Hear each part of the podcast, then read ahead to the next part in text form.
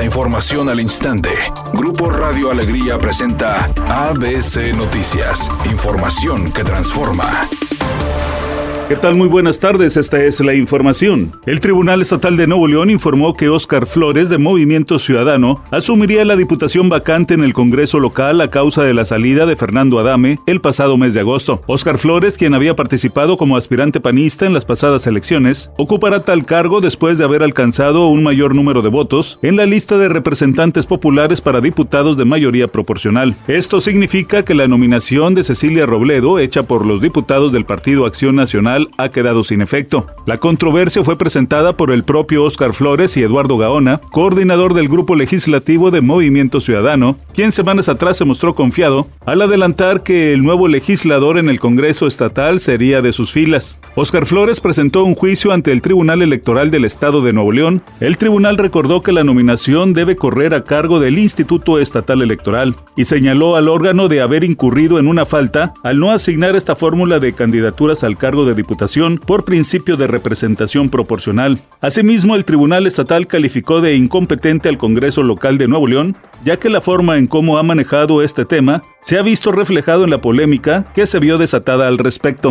La Procuraduría Fiscal de la Federación denunció que la Suprema Corte de Justicia de la Nación pretende conceder amparos al empresario Ricardo Salinas Pliego, dueño del grupo Salinas, para evadir el pago del impuesto sobre la renta por más de 40 mil millones de pesos. Lo anterior porque el ministro Luis María Aguilar Morales solicitó en la víspera resolver la cuarta solicitud de amparo que presentó esta semana el grupo Salinas contra el pago del ISR por 1.430 millones de pesos. Las otras solicitudes de amparo de Salinas Pliego contra el pago de impuestos que tiene en sus manos el ministro Luis María Aguilar son por un crédito fiscal de 33 mil millones de pesos, otra por 4 mil 900 millones de pesos y una más por 2 mil millones de pesos. Este miércoles la segunda sala de la Suprema Corte determinará si el ministro Luis María Aguilar resuelve los cuatro amparos. Es por ello que la Procuraduría Fiscal de la Federación asegura que la Corte busca proteger al empresario Salinas Pliego para que no pague impuestos.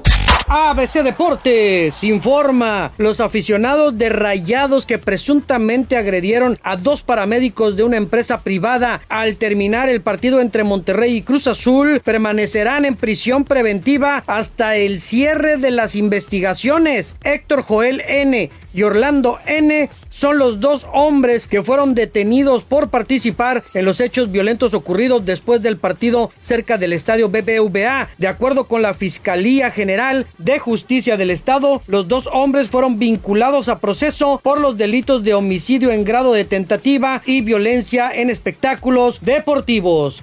Aunque Sergio Mayer fue de los últimos expulsados de la Casa de los Famosos, en Garibaldi fue el primero al que sacaron. Resulta que la agrupación que ganó gran fama en la década de los noventas, Garibaldi, está de regreso con los integrantes originales. Ahora se harán llamar GB5 y Sergio Mayer no está incluido. Lo dejaron fuera. Al parecer, sus compañeros no aceptaron todo lo que él quería hacer y aunque no lo dijeron así tal cual, dejaron entrever que es una persona muy problemática.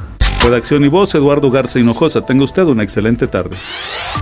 ABC Noticias, información que transforma.